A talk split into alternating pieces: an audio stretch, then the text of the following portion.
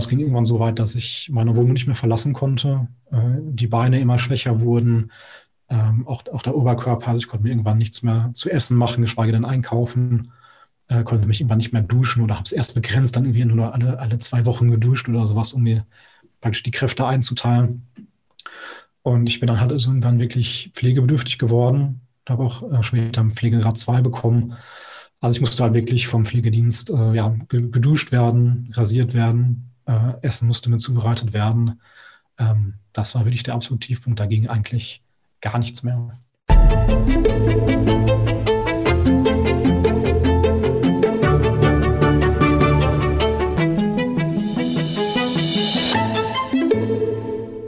Ich habe heute wieder einen ganz, ganz besonderen Gast und heute ist das ähm, für mich sogar noch mal ein bisschen besonderer als sonst, weil ist kein Professor oder Experte oder Arzt oder sonst irgendwie sowas, sondern was für mich viel wertvolleres, nämlich jemand, der selbst eine, sagen wir mal, gesundheitliche, gesundheitliche herausfordernde äh, Zeit hatte und sich da ähm, unheimlich beeindruckend rausmanövriert hat und deswegen unheimlich viel Hoffnung und Mut spenden kann.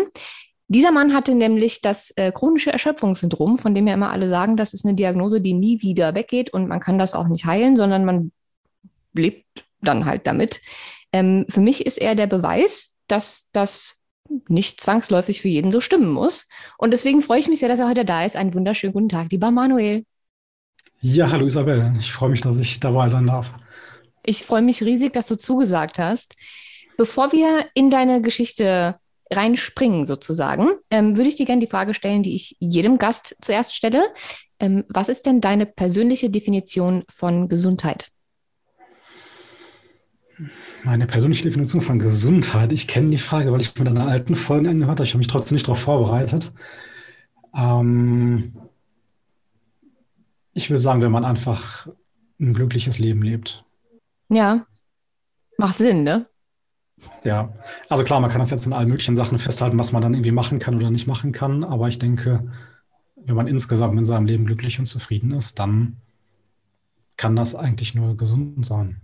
Ja, ja, ich, ich finde es immer sehr beeindruckend, dass Menschen, die mal sehr weit entfernt von ihrer Gesundheit waren oder denen es gesundheitlich nicht so gut ging und die nicht mehr alle Möglichkeiten hatten, ähm, ihr Leben glücklich zu leben, äh, Gesundheit immer mit Freiheit und Glücklichkeit verbinden, im Gegenteil zu anderen Menschen. Das ist unheimlich interessant. Genau, also Freiheit ist schon auch also, ja, ein sehr, sehr wichtiger Punkt in meinem Leben, den ich auch jetzt äh, sehr genieße. Äh, zumal mir die Freiheit wirklich also komplett abhanden gekommen ist. Also es wird wahrscheinlich jeder kennen, der eine chronische Erkrankung hat oder gehabt hat, äh, dass die Freiheit natürlich extrem eingeschränkt ist, dass man äh, teilweise irgendwie das Haus nicht verlassen kann oder nicht mehr wieder richtig in Urlaub fahren kann. Ähm, und das ist natürlich ja, viel Lebensqualität, was, was einem da abhanden kommt, viel Freiheit, die dann wegfällt. Ne? Aber da sind wir ja schon genau beim Punkt. Super Überleitung. Ähm, chronisches Erschöpfungssyndrom. Vielleicht bevor wir darauf eingehen, wie dir das passiert ist, kannst du vielleicht ganz kurz umschreiben, wie das, wie man das definiert. Ich meine, da gibt es ja jetzt auch nochmal zehn verschiedene Varianten von. Nicht jeden erwischt es wirklich so schlimm, dass er bettlägerig ist, aber so dass die, die noch nie von ähm, Chronic Fatigue gehört haben, sich ungefähr vorstellen, was das ist. Ja, ähm, genau, also Chronic Fatigue Syndrom, CFS oder auch ME genannt, ähm, wird diagnostiziert anhand der kanadischen Kriterien. Das ist eigentlich das, ja, die, die offiziellen ähm, ähm Diagnosekriterien. Ähm, kann man auch im Internet runterladen, auch äh, von der Charité Berlin gibt es das. Äh, das ist praktisch eine Liste, wo man ähm, ja praktisch gewisse äh, Symptomatiken erfüllen muss. Und ähm, danach wird dann diese Diagnose gestellt. Ähm, das Hauptsymptom ist im Prinzip diese äh, Belastungsintoleranz, also die Verschlechterung des Gesamtzustandes nach Belastung, insbesondere nach körperlicher Belastung, aber auch nach, äh, nach mentaler oder psychischer Belastung. Ähm, und dass eben diese Verschlechterung dann auch über einen längeren Zeitraum anhält und nur langsam wieder abklingt. Äh, das ist im Prinzip das, das Leitsymptom der Erkrankung und vielleicht in dem Zusammenhang auch das äh, eben dieses Phänomen der, der Crashes oder Fälle, ähm, also dass sich eben relativ plötzlich ähm, der Gesamtzustand verschlechtern kann durch irgendeinen Auslöser. Und ähm, ja, dazu haben natürlich Leute noch diverse andere Symptome, also dass der Schlaf nicht erholsam ist, äh, dass man vielleicht Grippesymptome hat, Schmerzen hat und so weiter. Also die Liste an Symptomen ist wirklich sehr lang. Wie gesagt, in diesen kanadischen Kriterien ist das so ein bisschen aufgedröselt und äh, die kann man praktisch durchgehen. Und das äh, ist auch praktisch der Maßstab, wonach Hausärzte eigentlich diese äh, Diagnose stellen sollten. Ist aber tatsächlich auch was, was nicht super oft diagnostiziert wird. Ne? Also die meisten Menschen, die betroffen sind, erzählen immer, dass es ewig gedauert hat. Niemand wusste, was mit ihnen los ist, bis mhm. dann irgendwann die Diagnose kam. Wobei ich die ja auch nicht wirklich hilfreich finde, weil sonst, wenn du eine Diagnose bekommst, gibt es danach auch einen Plan. Also das und das und das kannst du machen, damit du wieder gesund wirst. Wenn man aber die Diagnose CFS bekommt, ist das ja eigentlich mehr so ein, ja, jetzt wissen wir, was du hast aber ist halt so. Ja, ähm, tatsächlich habe ich einige Klienten, ähm, die sozusagen gewissermaßen erleichtert sind, diese Diagnosen zu bekommen, weil sie zumindest wissen, was sie haben. Aber grundsätzlich gebe ich dir total recht. Also äh, viele Ärzte diagnostizieren es nicht, weil sie sich zu wenig mit auskennen ähm, und weil sie auch der Diagnose gegenüber skeptisch sind. Also dass sie halt sagen, nee, dass diese Erkrankung, die gibt es so nicht, sondern das ist irgendeine äh, ja, psychische Erkrankung. Ähm, kommen wir noch mal später darauf zu sprechen, sicherlich, was da irgendwie so die Verbindungen sind.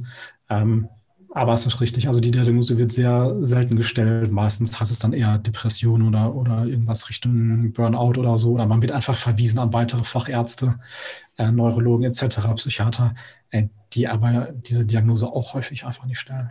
Mhm. Eine Frage ähm, habe ich noch, bevor wir jetzt über dich sprechen, weil deine Geschichte ist ähm, ja der Grund, warum ich dich überhaupt eingeladen habe. Aber eine Frage, die ich mich immer wieder stelle ähm, oder mich immer wieder frage, wird denn auf diesem ganzen Weg auch alles ähm, wirklich untersucht und ausgeschlossen? Oder ist das wieder so ein klassischer Fall von, es wird ein großes Blutbild gemacht und dann werden noch ein paar Fachärzte befragt, ähm, aber es werden zum Beispiel ähm, nie die ganzen Vitalstoffe, ähm, Aminosäuren, Stresshormone etc. pp. untersucht. Ähm, so wie das eben manchmal in der Schulmedizin eben leider so ist, dass gar nicht wirklich tief geguckt wird. Weil ich kenne das eben von Menschen, die irgendwie auch äh, Depressionen oder sowas haben oder diagnostiziert bekommen, dass das mh, hm, dann am Ende relativ schnell geht. Ne? Wenn man jetzt irgendwie nach so einem Katalog geht von Symptomen, dann wird das alles abgehakt und dann hast du das halt einfach und es wird halt gar nicht geguckt, warum. Ist das bei, bei CFS auch so bei diesem Ärztemarathon oder wird da teilweise zumindest schon wirklich tief geguckt nach Ursachen? Ja, es wird nicht wirklich tief geguckt, ähm, nach Ursachen schon mal gar nicht. Also es ist schon irgendwo auch eine Ausschlussdiagnose, definitiv. Also das ähm, wird, wird auch praktisch auch von der Charité Berlin, also die jetzt einfach in Deutschland so diese, diese offizielle Institution dafür ist, ähm, empfohlen, dass man sämtliche Dinge ausschließt. Also irgendwelche, äh, ja, natürlich Infektionen, HIV, was der Geier, äh, was man, was man irgendwie alles haben kann. Äh, natürlich Blutbild und äh, MRT und Röntgen äh, und, und so weiter. Also das sind schon relativ viele Diag ähm, nicht Diagnosen, Untersuchungen, die man erstmal äh, irgendwie machen muss, um halt alles mögliche andere auszuschließen.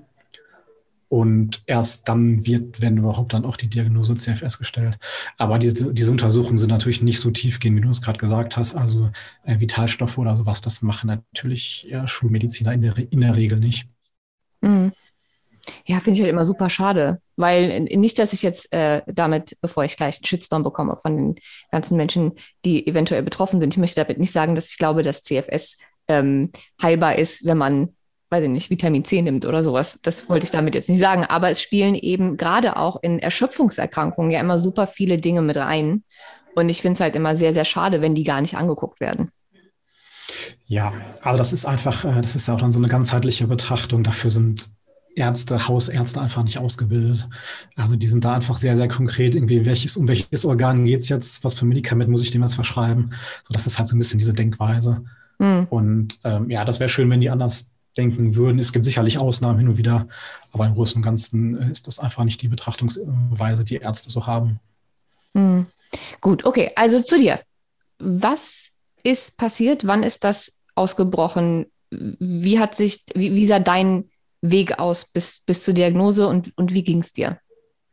Ja, also ähm, ich war 30 Jahre alt, habe meine äh, Masterarbeit geschrieben. Ich hatte damals Maschinenbau studiert und äh, während der Masterarbeit habe ich das pfeifische Drüsenfieber bekommen ähm, ist auch sehr lange nicht erkannt worden, obwohl ich bei diversen Ärzten war, aber irgendwann hat es dann Hals-Nasen-Ohrenarzt erkannt. Und äh, ja, lag ich eben auch ein paar, paar Wochen flach. Mhm. War jetzt kein, kein schwerer Verlauf vom Drüsenfieber, aber es ging mir auf jeden Fall schon ziemlich schlecht.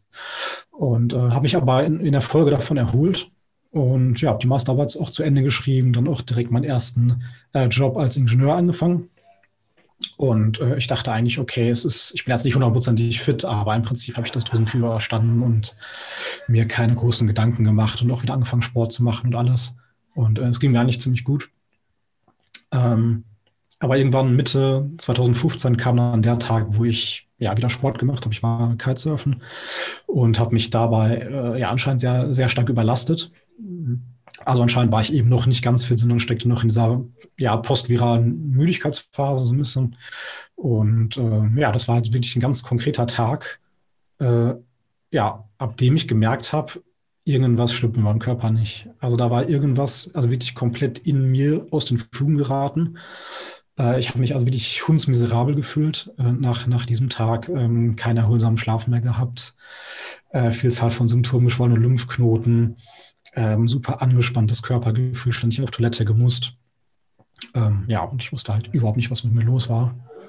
Und äh, ja, damit, damit ging dann die Odyssee los. Natürlich, natürlich direkt in, ja, zum Hausarzt gegangen. Der wusste, der wusste wirklich überhaupt gar nichts. Hat mich nur gefragt, ob ich irgendwie viel Stress gehabt habe. Und äh, ja, dann äh, ja, ging der, der Ärztemarathon los. Und bis ich dann die Diagnose CFS gehabt habe, ist ungefähr dann noch ein knappes halbes Jahr vergangen. Da habe ich dann mal den Hausarzt gewechselt. Und dann bin ich an einen Hausarzt geraten, der CFS kannte, der sogar eine ehemalige Patientin mit CFS hatte, die er sogar an die Charité Berlin damals verwiesen hat. Aber damals fiel eben auch dann schon die, ja, die Prognose ziemlich düster aus. Also so von wegen, ja, wie gesagt, ich hatte damals auch so eine Patientin, die macht aber heutzutage auch keinen Sport mehr und die hat dann eine, eine Psychotherapie gemacht, um damit irgendwie zurechtzukommen mit dem Zustand. Und das war eigentlich so das, womit ich dann entlassen wurde. Und äh, ja, dann stand ich irgendwie praktisch vor dem Nichts. Also ja, habe mich sehr, sehr alleingelassen damit gefühlt, sehr perspektivlos und wusste auch nicht, was ich machen kann, um meinen Zustand irgendwie zu verbessern. Hast du denn, ähm, du hast wahrscheinlich ja irgendwann auch ein bisschen gegoogelt, was die Diagnose betrifft. Das habe ich damals auch, ähm, als das bei mir mal im Raum stand. Ähm, und ich war zutiefst schockiert. Also es wurde bei mir nie diagnostiziert. Ähm, ich weiß auch nicht so richtig, ob ich äh, zu dem Zeitpunkt damals ähm, schon hoffnungsvoll, optimistisch und, und vor allen Dingen verbissen genug gewesen wäre, um dann noch weiter zu recherchieren und zu gucken, wie ich aus der Nummer wieder rauskomme. Weil, wenn, wenn die Diagnose im Raum steht oder man hat sie vielleicht schon bekommen und man fängt an, sich irgendwie selbst schlau zu machen, dann liest man erstmal nur Horrorgeschichten oder findet Dokumentationen mit noch mehr Horrorgeschichten. Menschen, die Treppen hoch und runter krabbeln, die sich allein nicht mehr die Zähne putzen können, die äh, erzählen, dass sie sich fühlen wie lebendig begraben, dass sie kein Leben mehr haben und dass sie auch nie wieder eins haben werden. Also ich war so schlimm schockiert, als ich das damals gesehen habe, dass also das hat mir völlig den Boden unter den Füßen weggerissen, obwohl ich ja gar nicht die Diagnose hatte. Aber allein die Tatsache zu sehen, dass das im Raum stand und es mir dann so gehen würde mein Leben lang, ähm, ohne auch nur, also zumindest auf den ersten 30 Google-Seiten, auch nur ein Hinweis darauf zu finden, dass es Menschen gibt, die da wieder rausgekommen sind, dass das keine endgültige Diagnose ist und dass man was machen kann. Ging es dir denn damals auch so, dass du erstmal geguckt hast und dann dachtest, okay, fuck, mein Leben ist vorbei? Ja, also mir ging es ganz, ganz ähnlich. Ich hatte ja dann diese Diagnose und habe es natürlich auch gegoogelt. Da hat mich sogar mein Arzt so aufgefordert, unverständlicherweise. Und mir ging es ganz genauso wie dir. Also es war eine reine Katastrophe. Ähm, es hat mich dermaßen runtergezogen und also es hat mich wirklich ja wütend gemacht, traurig gemacht, also ja wirklich wahnsinnig gemacht. Und ähm, ja, ich habe es dann selber irgendwann sein lassen, das zu googeln. Ähm, ja, aber das, das war wirklich katastrophal. Also da kann man sich jetzt wirklich drüber streiten, ist das irgendwie sinnvoll, überhaupt so eine Diagnose zu stellen. Ich würde zu sagen, zu diesem Zeitpunkt war es, also hat es mir natürlich nicht gut getan. Ähm, war, ich fand es auch nicht gut, jetzt was quasi in der Hand zu haben, weil es, wie gesagt, dermaßen ernüchternd war. Ja, da würde ich jetzt auch im Nachhinein sagen, weil, wäre es sicherlich besser gewesen, hätte der Hausarzt irgendeine andere Diagnose gestellt, aber nicht eine, die so niederschmetternd ist. Ja, ich glaube, es ist für manche hilfreich, weil halt Rumpelstilzchen-Effekt. Du weißt die ganze Zeit nicht, was Sache ist und äh, teilweise jeder, der schon irgendwas hatte, ähm, bei dem, also wo ein Ärztemarathon vorausging, bis das irgendwie diagnostiziert wurde, weiß, wie schlimm es ist, wenn du von Arzt zu Arzt geschickt wirst und dich erstmal jeder für bekloppt hält und äh, irgendwie 80 Prozent der Leute sagen, ja, ist wahrscheinlich psychosomatisch, hast ein bisschen viel Stress und so und dir geht es immer schlechter und du weißt nicht warum, dann hat das natürlich erstmal einen netten Effekt, dass dir jemand sagt, okay, hier ist deine Diagnose, es hat einen Namen. Dann ja. hat es weniger, mh, hm, weniger Horror, die ganze Sache. Und es hat einen Namen und du kannst damit arbeiten, im Normalfall. Bei CFS ist das halt ein ganz kurzer Rumpelstilzchen-Effekt. So ein ganz kurzes Aufatmen, okay, alles klar, ich bilde mir das nicht ein, jemand weiß, was los ist. Aber es gibt danach halt keinen Plan.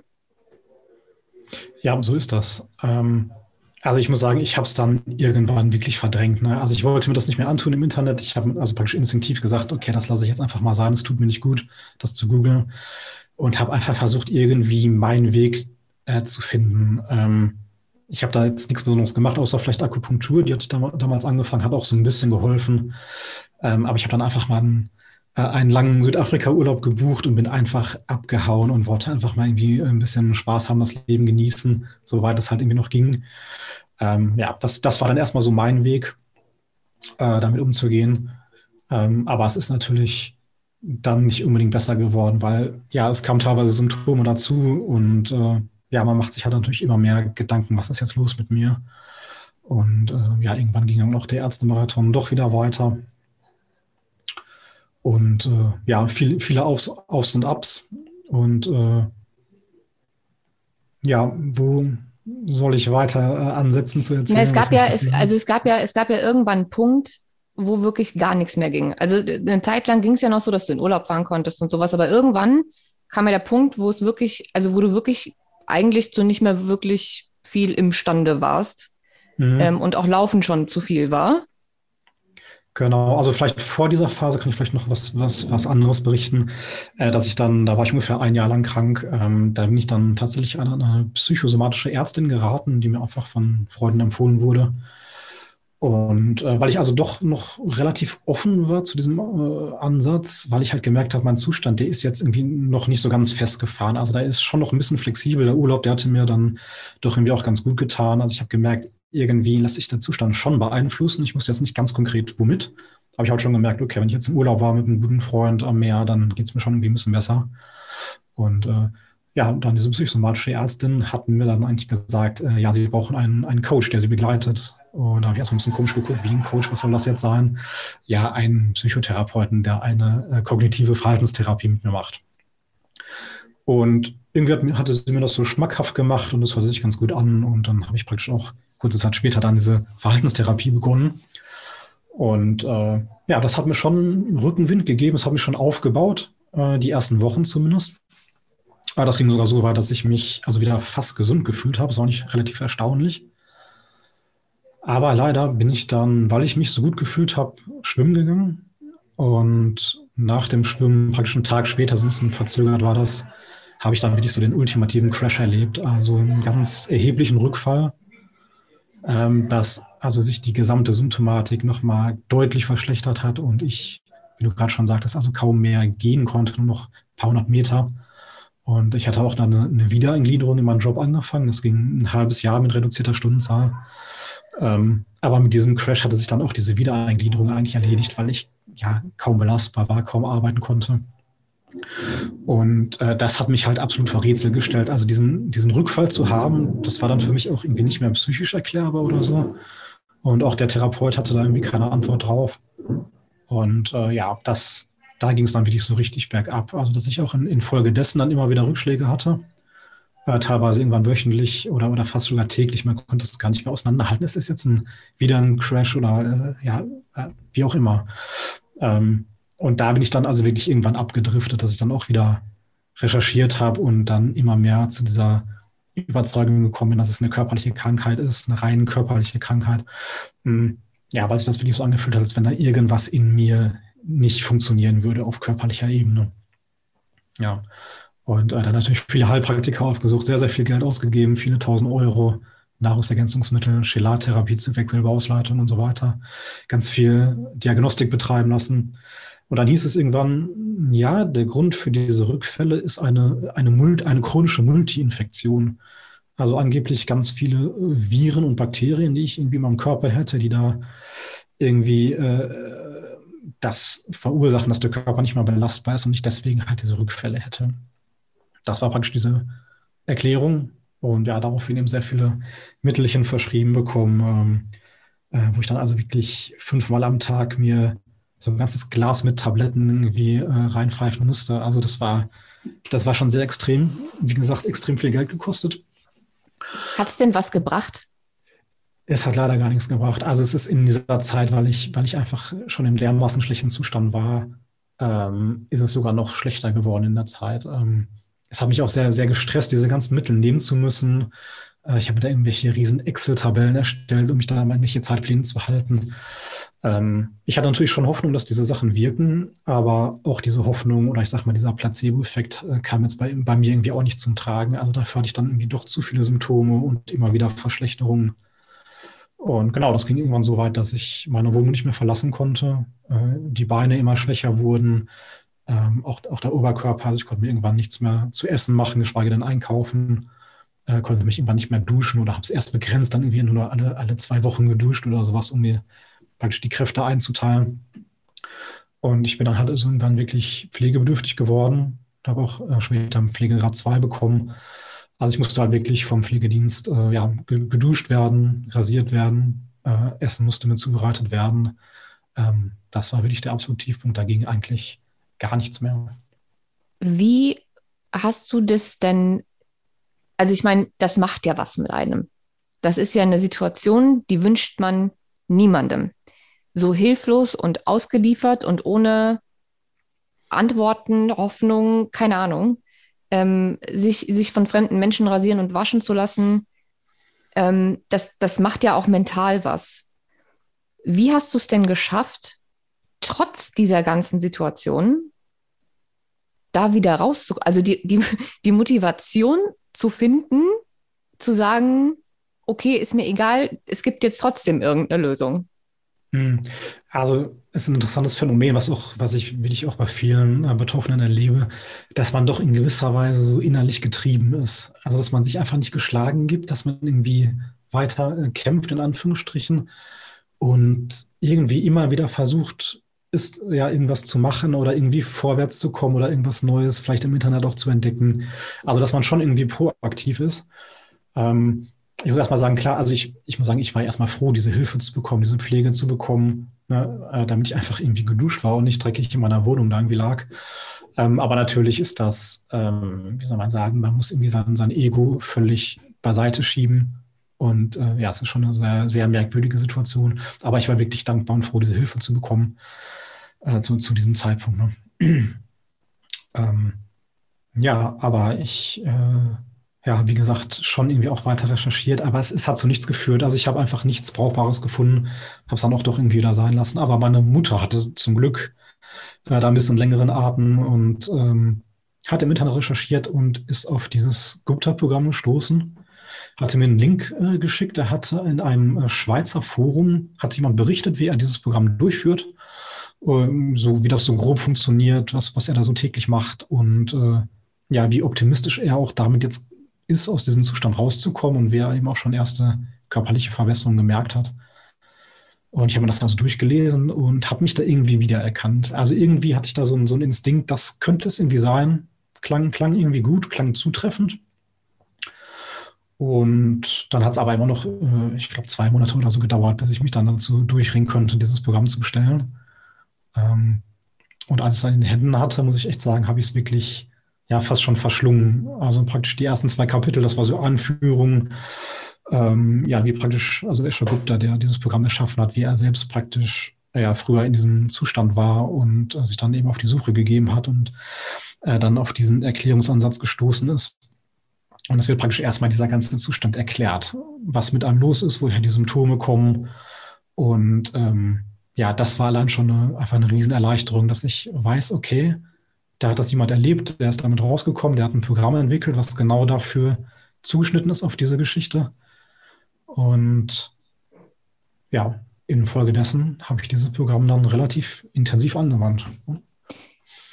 Also erst nochmal zurück zum Gupta-Programm. Ähm, es ist, also jetzt ist es, glaube ich, ein Online-Programm, ne? Zu der Zeit, als du das noch gemacht hast, ähm, war das ja noch so eine, so eine DVD und irgendwie keine Ahnung was, aber es sind auf jeden Fall Videos. So viel kann schon mal gesagt sein.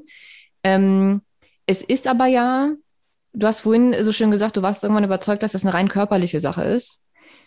Wenn man jetzt ähm, sich das Gupta-Programm anguckt, zumindest die Infos, die man so findet, dann ist das ja, auch wenn er versucht, das ähm, so wissenschaftlich und körperbezogen zu erklären, wie es geht. Ich meine, ich bin ja sowieso immer diejenige, die sagt, man kann ähm, den Körper nicht von der Psyche trennen, einfach weil das ständig miteinander arbeitet und über Gehirn und Nervensystem ja den ganzen Tag so funktioniert.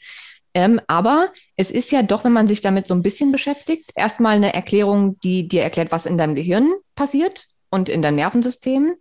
Nichtsdestotrotz besteht aber ja das Programm zum Teil ähm, und jeder, der jetzt vielleicht Interesse hat, man, ich werde das Programm mal verlinken. Man kann sich, glaube ich, 14 äh, Tage oder sowas äh, so einen Probezugang geben lassen, umsonst. Da kann ja jeder mal reinschnuppern. Ähm, aber es ist ja schon eine mm, Mischung aus, ich würde mal sagen, äh, Achtsamkeit, Meditation, äh, Atem. Ne? Es ist ja schon sehr, ähm, Menschen, die sich damit vielleicht noch nicht beschäftigt haben, mit solchen Dingen, würden sagen, irgendwie so Hokuspokus, Achtsamkeitsguru-Kram. Wenn du mhm. der festen Überzeugung warst, das ist körperlich, wie hat das Gupta-Programm es geschafft, dich zu überzeugen, dass du mit solchen einfachen Methoden ähm, ohne dass du irgendwelche Medikamente nehmen musst oder sonst irgendwas gemacht wird, aus dieser Nummer wieder rauskommst. Ja, ähm, also Gupta nennt das Ganze ja hirnneurologisch. Das war auch praktisch so dieser, dieser Begriff, den ich am Anfang so aufgeschnappt habe. Und er hat eben so ein bestimmtes Gehirnareal dafür verantwortlich gemacht für diese Erkrankung, nämlich die, die Amygdala und auch die Insula. Und er spricht eben davon, dass dann hier ein neurologisches Trauma in diesen Gehirnbereichen vorliegt und dass deswegen der Kampf- oder Flucht- oder Erstarrungsinstinkt ausgelöst wird und damit der ganze Körper unter Stress gesetzt wird. Und in dieser Erklärung, da kommt das Wort Psyche gar nicht vor, da kommt das Wort auch psychosomatisch nicht vor. Und das hat mich damals angesprochen. Also ich habe irgendwie schon erkannt, okay, das Gehirn, das Gehirn sicherlich, das steuert irgendwie den ganzen Körper und hat natürlich über Bodenstoffe äh, etc. Äh, Zugriff auf, auf den gesamten Körper. Und äh, dieser Begriff, der hat mich einfach angesprochen. Also dass er einfach sagt, da ist ja, da ist ein Gehirnareal, das ist irgendwie außer Kontrolle geraten. Das ist jetzt nicht unbedingt psychisch, kann man später nochmal drüber reden, ob das äh, ja jetzt 100 Prozent so in Stein gemeißelt ist. Aber es ist halt schon so, dass das in gewisser Weise ein, ein Mechanismus ist, der im Gehirn abläuft. Und das hat mir irgendwie gut gefallen, dass das eben nicht so ein, ich sag mal, Psychoblabla war, sondern äh, eigentlich, das, das hatte so eine sehr klare Linie, diese Erklärung und, und auch die Techniken, die sich daraus ableiten. Und es geht einfach darum, diesen, äh, diesen Mechanismus, äh, der ja praktisch ein Überlebensinstinkt ist, also dass die Amygdala traumatisiert ist und einen praktisch die ganze Zeit irgendwie in Gefahr wähnt äh, und deswegen diesen, diesen, äh, diesen Kampf- oder Fluchtinstinkt auslöst. Ähm, ja, das ist praktisch ein, ein, Mechanismus, der irgendwie im Organismus einfach so eingebaut ist, der natürlich irgendwie was hat, weil ja, natürlich, wenn man wirklich in einer Überlebenssituation ist, ist dieser Mechanismus natürlich wichtig, um halt dann auch tatsächlich zu überleben. Ähm, nur der ist ja natürlich extrem fehlgeleitet in dieser Erkrankung, weil man nicht wirklich in Lebensgefahr ist und nicht kämpfen muss und das auch gar nichts irgendwie äh, bringen würde. Und einfach diese ganzen äh, Stresshormone, die, die, die permanent ausgeschüttet werden, ähm, ja, die ja, haben ja eigentlich keine sinnvolle Wirkung in dem Zusammenhang, sondern ganz im Gegenteil. Äh, Deswegen hatte ich vorhin übrigens äh, gefragt, ob äh, auch ähm, in dieser ganzen, ähm, in dem ganzen Ärztemarathon bei der ganzen Diagnostik mal nach Stresshormonen geguckt wird. Ähm, weil nämlich genau mit dem Gedanken, ähm, und alle, die den Podcast länger verfolgen, wissen ja, dass ich äh, immer darüber spreche, dass Stress die einzige Ursache für egal welche Erkrankung ist, also zumindest ganz tiefen ursächlich. Ähm, und das beginnt tatsächlich meistens im Gehirn. Außer du hackst dir gerade ein Bein ab, dann hat dein Körper auch Stress, dann hat, ne, aber äh, ne, so im Normalfall ist das eben viel, viel Gehirn und eben viel äh, Nervensystem. Und da kommen wir dann eben zu den Nebennieren, die eben dann Dauer überproduzieren. Adrenalin, Noradrenalin, Cortisol, bis sie eben irgendwann nicht mehr können. Und wenn dann diese ganzen Hormone durcheinander sind, somit auch die ganzen Neurotransmitter durcheinander, dann bekommt man natürlich eine ganze Latte an Symptomen. Ähm, unter anderem in meiner persönlichen Wahrnehmung eben auch solche Dinge wie CFS. Und die, der Ansatz, den er hat, also den, den Gupta hat, wenn ich es richtig verstanden habe, ich habe das Programm ja nie gemacht, aber ähm, ist mit speziellen Übungen das Gehirn oder die Amygdala in, im, im Speziellen so zu beruhigen und runterzufahren, dass diese dauerhafte Stressantwort aufhört. Richtig, genau so ist das. Ähm, also die Amygdala ist ja praktisch auf einem permanent hohen Erregungsniveau, ist einfach sehr empfindlich. Das macht auch dann insgesamt diesen Zustand aus, dass man sehr, sehr sensitiv reagiert auf verschiedene Dinge, auf äußerliche Reize, natürlich auch auf Stress. Ähm, also viele sind ja empfindlich gegen, gegen Geräusche, gegen zu viel Sonnenlicht ähm, oder auch, dass man in, in sozialen Situationen sehr schnell in, in Stress gerät, dass das Reden am schwer fällt, äh, dass einen Menschen sehr, sehr schnell äh, sehr stressen können und auch körperliche Reaktionen hervorrufen können.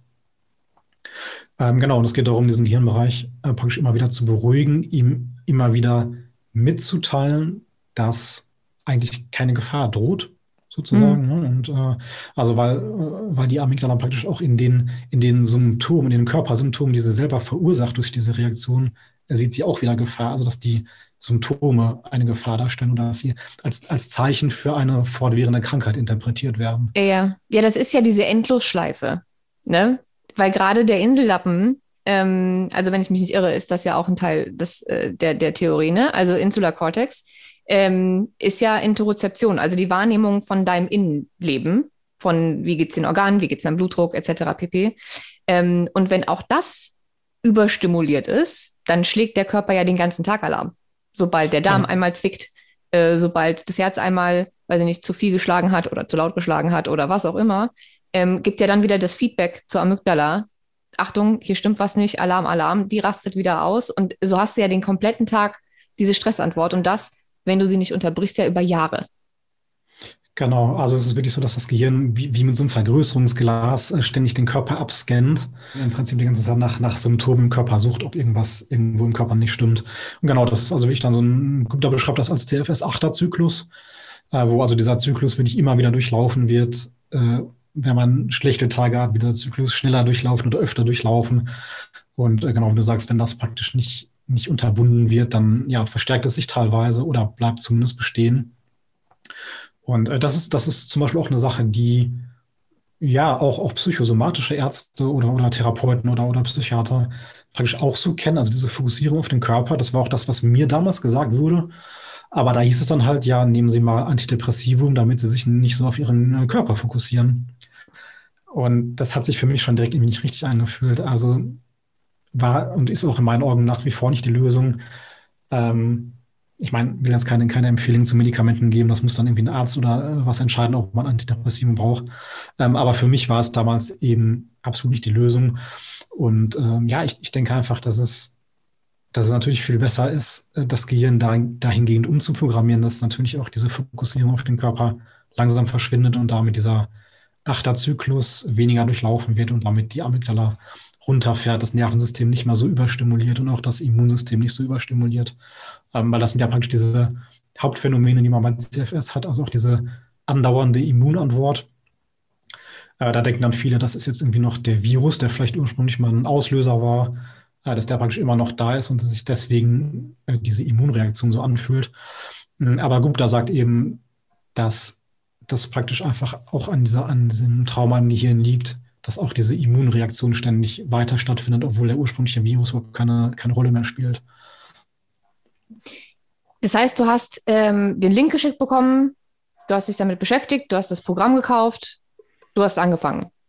Wie lange hat es gedauert, bis du von tatsächlich pflegebedürftig zu so langsam wieder zurück zu Selbstständigkeit und richtigem Leben gekommen bist? Ja, also die ersten äh, wirklich großen Verbesserungen auf körperlicher Ebene hatte ich so nach sechs Monaten. Das kann man erstmal sagen, das ist ja eine relativ lange Zeit. Also jeden Tag äh, sechs Monate lang diese Retraining-Technik machen, also jeden Tag versuchen, das Gehirn wirklich da umzuprogrammieren, das Nervensystem zu beruhigen.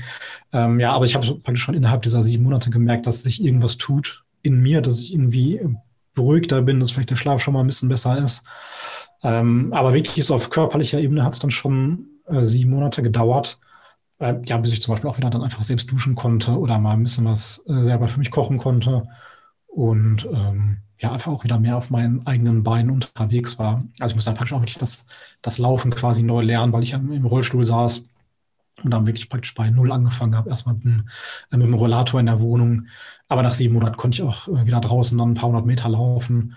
Und äh, ja, da endete auch diese Phase, wo ich, wo ich praktisch dann keine Dips mehr hatte. Also das ist, äh, wird auch immer wieder gesagt, dass Dips auch mit dem Gupta-Programm am Anfang durchaus dazugehören können. Das muss jetzt auch nicht sein. Es kann auch sein, dass man überhaupt keinen Dip mehr hat, aber ähm, also ein Dip ist ein, ein Rückschlag.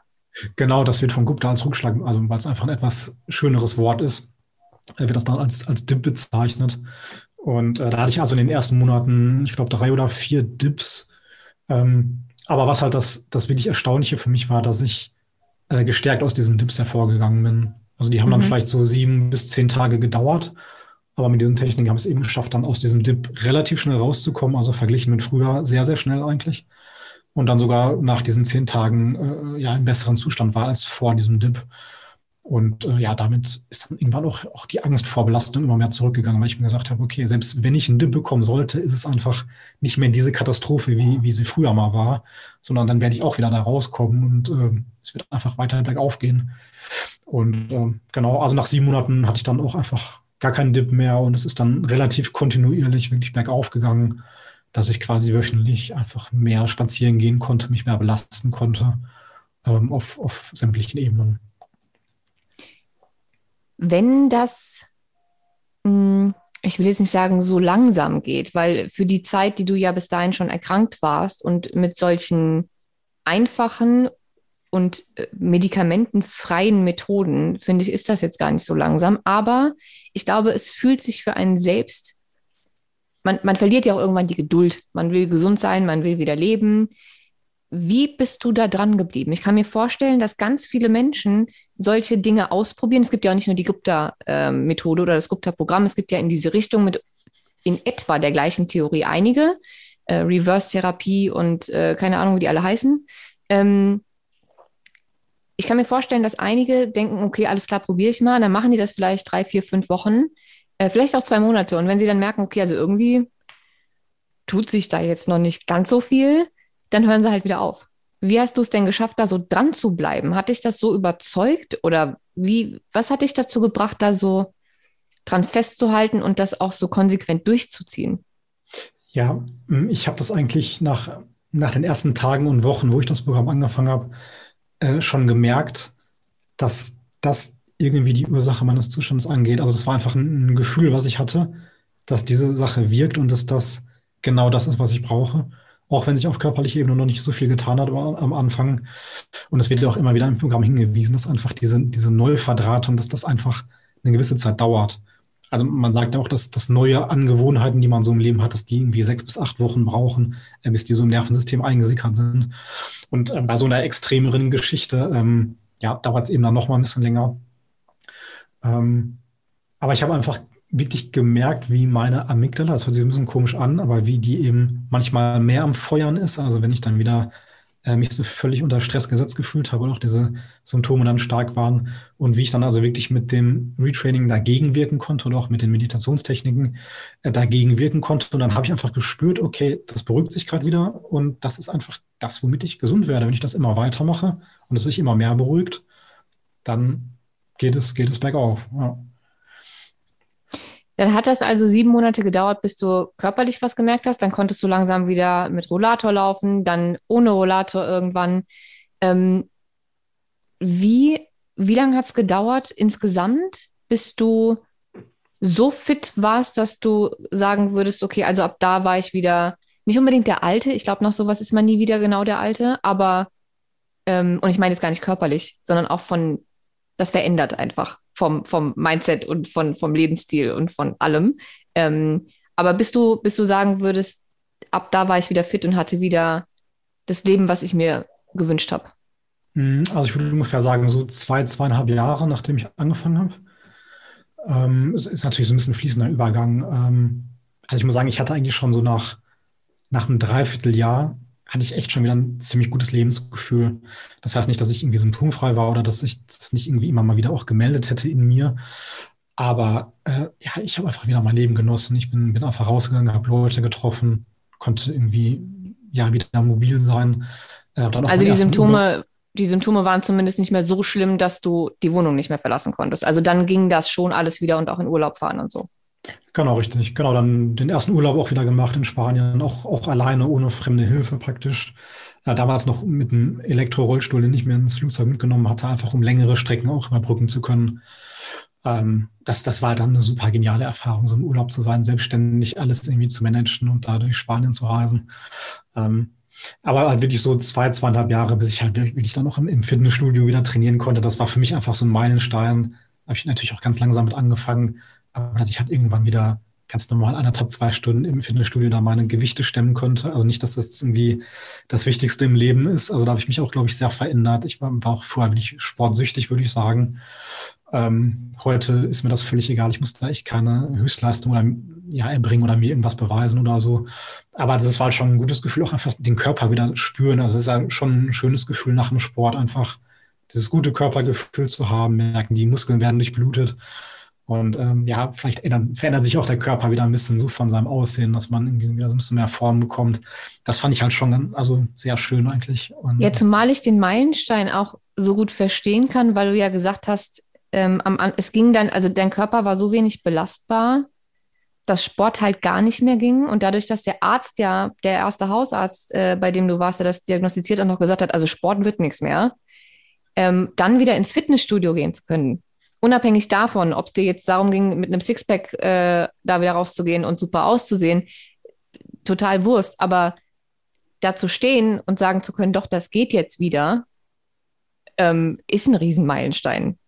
Ja, Dass diese Belastbarkeit wieder so funktioniert, in dem Ausmaß muss sich angefühlt haben wie, weiß ich nicht, der König der Welt, so im übertragenen Sinne. Das, also, das war so, das war so. Also ja, das, das war wirklich mind-blowing. Also das hat mich echt beflügelt. Und ja, ich habe also irgendwie auch so ein bisschen gedacht, also bei allem Respekt, aber irgendwie so, die, ihr könnt mich alle mal, also jetzt in Richtung der, der Ärzte, die ja das halt irgendwie falsch diagnostiziert oder prognostiziert haben. Ähm, ja, es, es, war einfach genial. Also ich hatte wirklich das Gefühl, jetzt habe ich mein Leben zurück. Ich habe es selbst in der Hand. Das hatte ich vorher auch schon dieses Gefühl, dieses, ich kann jetzt einfach selber was ändern. Das fand ich auch das Schöne an dem Programm, ähm, dass man irgendwie nicht auf ja auf fremde Hilfe angewiesen ist, dass man nicht irgendwie äh, ja, darauf warten muss, bis da irgendeine Wunderpille erfunden wird, sondern dass man einfach selber wieder handlungsfähig ist und das selber in der Hand hat, seinen Zustand zu verändern. Ähm, man muss dazu sagen, das kann auf Leute auch ähm, ein bisschen Druck ausüben.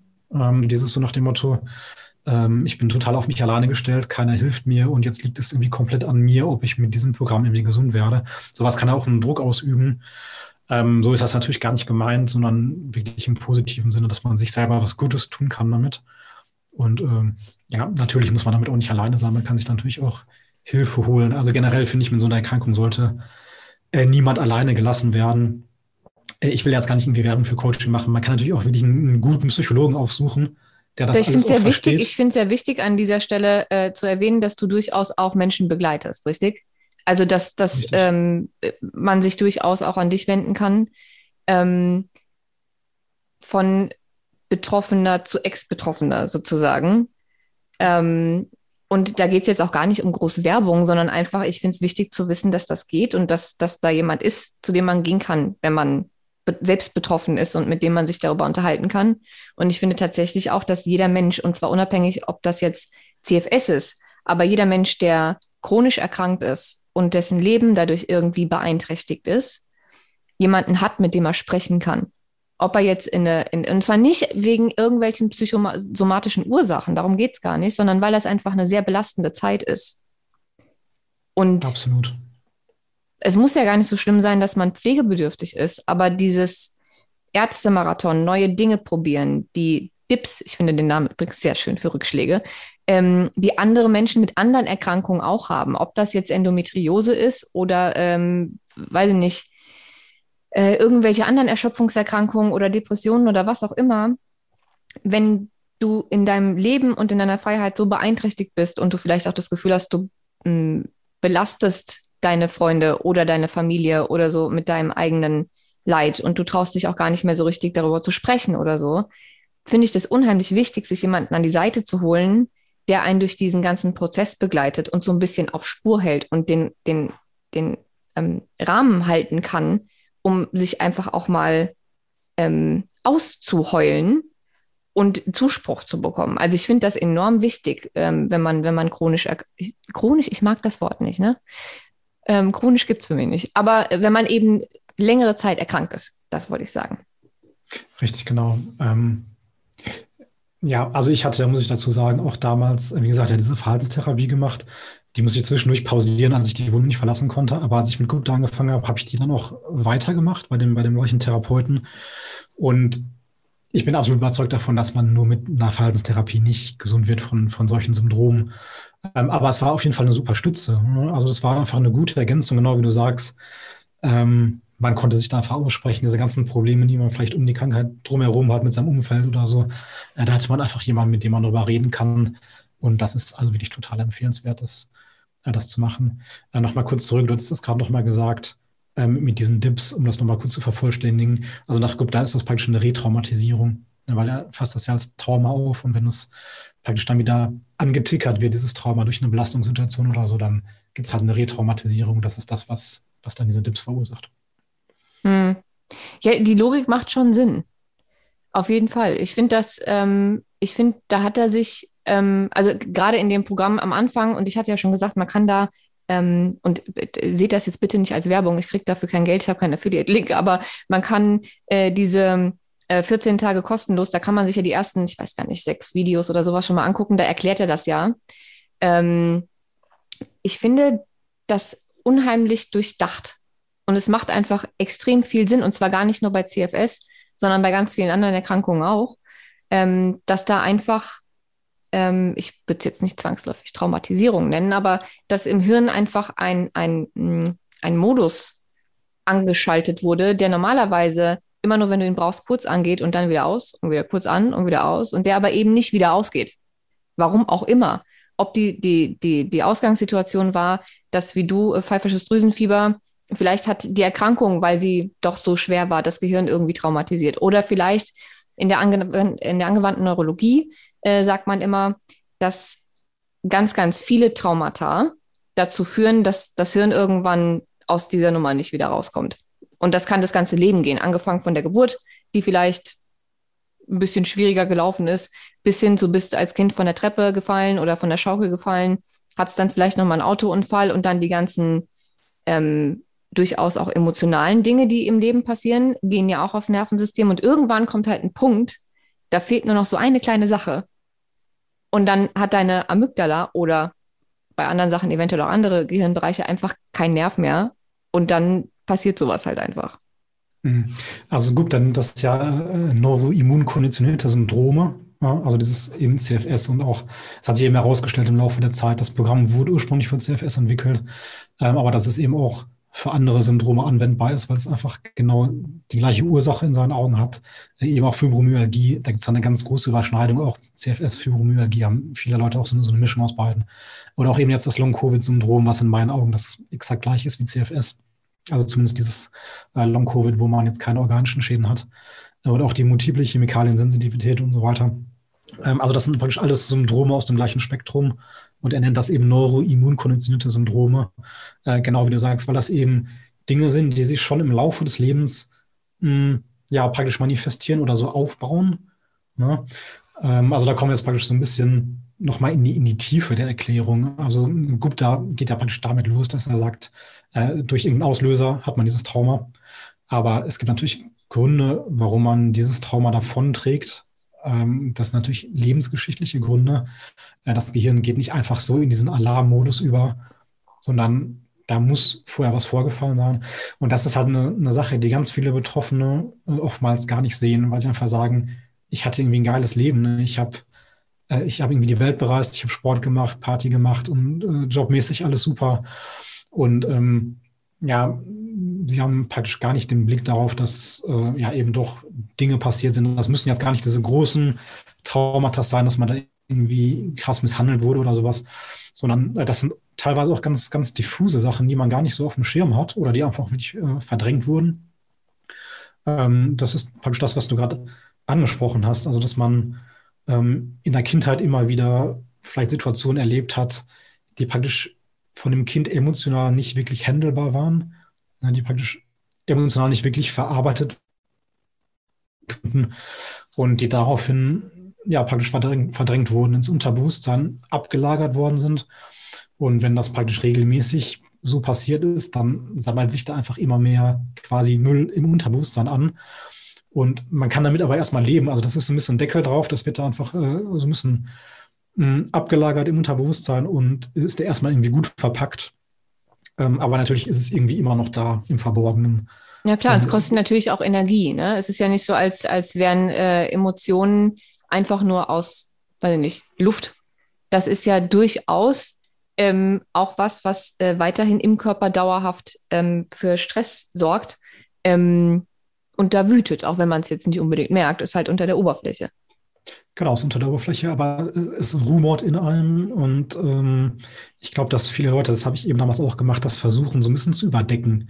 Also das, das meldet sich halt nicht ganz konkret, äh, was da so in einem los ist, sondern ähm, ja, vielleicht hatte man vor dem CFS schon so, ja, ich sag mal, leichte psychosomatische Symptome, wo man sich aber noch nicht viel bei gedacht hat, aber das sind dann so praktisch erste Indizien, ne, dass da irgendwie noch ein bisschen was hinterstecken könnte. Äh, das ist auf jeden Fall eine Sache, die, die viele berichten. Ähm, ja, und diese Dinge verursachen auf jeden Fall Stress in einem. Und äh, dadurch ist man vielleicht eh schon so ein bisschen stressempfindlicher oder wie gesagt, versucht es dann durch einen entsprechenden Lebensstil äh, so ein bisschen äh, zu überdecken, um da irgendwie trotzdem ja, gut drauf zu sein. Ne? Hm.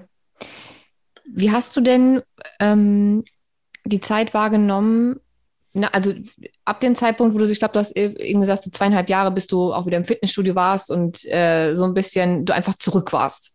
So. Und dich wieder in deinem Körper und kräftig und mächtig und sowas gefühlt hast. Wie hast du denn dann weitergemacht? Also hast du dann gedacht, okay, ich gehe jetzt einfach wieder zurück in meinen alten Job und mache so weiter wie vorher? Oder gab es auch da irgendwie eine Veränderung? Ja, da gab es jede Menge Veränderungen. Also ich hatte irgendwie genug Zeit, mich zu reflektieren, was ich mit meinem Leben irgendwie so anstellen möchte. Und äh, also erstmal war es natürlich ein riesiger Wunsch, dann anderen Leuten auch zu helfen mit, mit dieser Erkrankung. Also diesen Wunsch hatte ich eigentlich schon relativ früh. Und ähm, der hat sich aber auch dann ja irgendwie gar nicht, gar nicht so konkret geäußert. Das war irgendwie ein Wunsch, aber ich wusste jetzt nicht genau, was ich damit machen sollte, ob ich jetzt irgendwie Coach werde oder einfach, ich dachte damals, ich mache einfach mal ein YouTube-Video, wo ich den Leuten davon erzähle, von meiner Genesung und gut ist. Und irgendwie hat sich das dann einfach so ergeben, dass es dann mehr wurde. Ja, das war auf jeden Fall eine Sache. Ähm, und das andere, ja, dass ich auf jeden Fall nicht in meinen alten Job als angestellter Ingenieur zurück möchte, weil ich einfach festgestellt habe, dass es irgendwie doch nicht genau das ist, was so meinem Naturell oder äh, meinem Persönlichkeitstyp irgendwie entspricht. Ähm, ja, und bin eigentlich zu dem Schluss gekommen, dass ich irgendwie ein sehr freiheitsliebender Mensch bin und dass irgendwie eine Selbstständigkeit sich für mich irgendwie besser anfühlen würde. Und das ist dann das, was ich auch gemacht habe, ne, dass ich dann irgendwann ja, eine, eine kleine Firma gegründet habe und äh, da jetzt so meine, meine Projekte habe. Also ich mache noch ein paar andere Sachen äh, als nur das Coaching, mache noch ein bisschen mit, äh, mit 3D-Druck und so. Also bin da schon so ein bisschen auch dem, äh, meinem alten Fachgebiet ein bisschen treu geblieben. Ähm, und auch generell einfach so von der, von der inneren Einstellung, wie ich das Leben sehe, hat natürlich super, super viel verändert. Dass man es irgendwie doch ja, mehr genießt als vorher oder irgendwie intensiver auch erlebt. Wenn man wenn man wie du an die Öffentlichkeit, also YouTube ist ja mehr oder weniger Öffentlichkeit, aber an die Öffentlichkeit geht und sagt, ich hatte CFS, ich habe es jetzt nicht mehr, also es gibt eine Lösung, kriegt man da oder hast du einen Shitstorm gekriegt von, von irgendwelchen Seiten? Weil ich habe das Gefühl, ja. dass ich, und ich warte auch auf den zu dieser Folge, ähm, dass einige Betroffene ähm, unheimlich getriggert sind durch Menschen, die erzählen, sie wären geheilt, weil sie denen unterstellen, sie hatten das nie ähm, oder sie erzählen Mist oder sie machen anderen irgendwie Hoffnung und da kommt man nicht wieder raus. Ähm, weil immer, wenn ich sehe, dass irgendwer darüber spricht und sagt, mir geht's besser oder ich hatte das und ich hab's nicht mehr, und es sind schon nicht viele, die sich das trauen. Ähm, und ich habe durchaus mit einigen gesprochen, ähm, weil ich ja für das Interview, bevor ich dich gefunden habe, ähm, hatte ich, glaube ich, schon mit zwei oder drei telefoniert, die auch genau aus dem Grund gesagt haben, das mache ich nicht. Ich, ich rede darüber nicht öffentlich, weil den Shitstorm, den tue ich mir nicht nochmal an. Ja. Hattest ja, du den also ich, auch? Ich hatte einen riesen Shitstorm. Also ich habe das auch in zwei Facebook-Diskussionsforen gepostet und ja, dachte natürlich auch, dass ich den, den Leuten damit irgendwie Mut machen kann oder ihnen irgendwie ein bisschen helfen kann. Und es hat also wirklich einen riesen Shitstorm gehagelt. Also, ähm, also womit ich da an, angegangen wurde, dass das reichte von, das ist alles komplett erfunden, der hatte irgendwie gar nichts oder er hatte halt irgendwas, äh, weiß nicht, Psychisches ähm, oder er hatte vielleicht CFS, aber kein ME, das, da wird dann teilweise auch nochmal unterschieden. Ähm, ja, oder dass ich halt irgendwie damit nur Geld machen will oder so. Also von, von allen Ecken kam da, kam da irgendwie massive Kritik.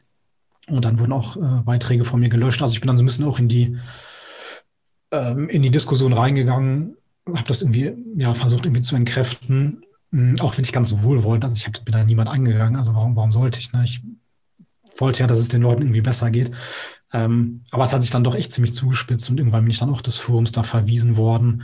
Und ich finde das ganz interessant, wenn du das gerade sagst mit dieser Triggerung. Das ist ja diese berühmte Triggerwarnung, die man auch teilweise so äh, in Foren da mal liest, dass man darauf achten soll, niemanden zu triggern. Ähm, und das ist ja auch ein Phänomen, was gerade bei CFS ziemlich häufig ist. Ähm, aber wo, wo entsteht dann diese Triggerung? Ne, also ich, ich, lese irgendwas im Internet und bin getriggert und das entsteht natürlich im Gehirn. Also irgendeine Information wird wahrgenommen durch die Sinnesorgane im Gehirn verarbeitet und daraufhin habe ich eine Reaktion, eine körperliche Reaktion. Das habe ich auch geschrieben, dass das irgendwie so das eindeutige Indiz dafür ist, dass es irgendwie ne, schon da sehr viel mit zusammenhäng äh, zusammenhängt. Ja, aber das, das war natürlich sehr schwierig in dieser Community. Also mh, mm, ja, leider schon ziemlich, ja, leider auch ver verbohrte Leute teilweise. Ich kann das in gewisser Weise verstehen, weil mir ging es ja lange Zeit nicht anders. Also ich war ja auch bei Psychologen, habe dann gesagt, das ist alles Psycho, bla bla und das hilft nicht. Es hat mir auch tatsächlich nicht geholfen, weil mir einfach es niemand richtig erklärt hat. Also niemand hat mir irgendwie so eine vollumfängliche Erklärung für die Krankheit geliefert und niemand hatte irgendwas Konkretes, um sich da irgendwie rauszumanövrieren. Und deswegen kann ich das schon verstehen, dass Leute da total frustriert sind und dann ja komplett in, in diese andere Richtung irgendwie abdriften. Ja, ich verstehe das auch. Ich meine, ich bin ja ähm, jetzt schon seit, ich glaube, knapp fünf, fünf, sechs Jahren äh, in dem Bereich unterwegs. Und ich habe schon über viele äh, chronische, in Anführungszeichen, ähm, Erkrankungen gesprochen, die meiner Meinung nach nicht chronisch sind ähm, und irgendwie Ursachen erklärt und Lösungswege erklärt. Und es gibt immer Menschen dabei, die sich so mit ihrer Diagnose angefreundet haben, ähm, bei denen der Rumpelstilzchen-Effekt so groß war, dass sie das nicht wieder hergeben wollen, weil sie nicht nochmal Hoffnung gemacht bekommen wollen, die dann doch nicht funktioniert und ähm, da wirklich, wirklich wütend werden. Ich kann das schon verstehen, ich kann das auch nachvollziehen. Was ich nur sehr schade finde, ist, dass, dass Menschen wie dir, ähm, die vielleicht nicht ganz so resilient sind wie du, ähm, die Möglichkeit nimmt, ihre eigene Heilung nach außen zu kommunizieren und somit eben den Menschen Hoffnung und Mut zu spenden, die dafür offen sind und die an ihrer Situation was ändern möchten. Weil wie viele Leute von CFS tatsächlich genesen sind und nicht drüber sprechen, weil sie panische Angst vor diesem Shitstorm haben, ähm, weiß ich jetzt natürlich nicht. Ich kann nur sagen, ich habe mit ein paar davon gesprochen und ähm, für die war das unheimlich belastend, als sie wie du gedacht haben, geil, ich habe eine Lösung gefunden, ich bin gesund, ich führe ein normales Leben, es geht mir bombastisch, ich möchte das teilen, damit andere wissen, dass man heilen kann. Und dann machen die das, denken, sie tun jemandem Gefallen und werden geächtet. Das war für die unheimlich schlimm. Deswegen, ich finde es halt so traurig, dass, ähm, dass Menschen wie du da so ähm, angegangen werden. Man kann sich ja getriggert fühlen und man musste ja auch nicht glauben. Also es können ja jetzt auch ganz viele CFSler zu Hause sitzen und denken, der hat sie doch nicht mehr alle, der hatte das bestimmt gar nicht. Ähm, ist ja okay. Aber man muss deswegen ja nicht so haten, weil ja. es geht ja eher darum, die Menschen zu erreichen, die zu Hause sitzen und darauf warten, dass jemand wie du kommt und sagt, guck mal, ich hatte das auch und jetzt habe ich es nicht mehr. Das ist gerade Menschen wie du sind ja die Hoffnung und der Nordstern sozusagen, wo man sagt, okay, wenn es für ihn geklappt hat, dann habe ich auch eine Möglichkeit. Also es geht, es ist nicht aussichtslos. Ja, also es ist wirklich ein ganz häufiges Phänomen, dass sich Leute einfach gar nicht mehr in den Communities praktisch zurückmelden, weil genau wie du sagst, die einfach Angst davor haben, angefeindet zu werden. Das ist ja eine Sache, warum sollte man sich das antun? Ja. Und ähm, es ist halt auch so, wenn man da raus ist aus dieser ganzen Sache, man, ja, man ist ja irgendwie wieder in einer anderen Welt unterwegs. Und ich muss sagen, als ich dann praktisch so am Anfang meiner Aktivitäten dann wieder in dieses Forum gegangen bin, um davon zu berichten, äh, also da ist mir wirklich das Grauen gekommen, was die Leute da alles schreiben und was die für abstruse Erklärungen haben und so. Also das ist ja wirklich so, als wenn sich dann wieder die Hölle auftun würde. Also das, das hat mich dann schon, schon fast wieder getriggert, als ich das alles gelesen habe. Ähm, habe dann fast schon wieder so ein bisschen an mir ge äh, gezweifelt. Ne? Aber ähm, deswegen kann ich das total verstehen, wenn Leute sich aus dieser Community halt völlig zurückziehen. Die sind, die sind einfach froh, da raus zu sein. Die sind froh, wieder ihr Leben zurückzuhaben. Und äh, was sollen sie sich dann mit irgendwelchen Leuten auseinandersetzen, die das irgendwie völlig anders sehen?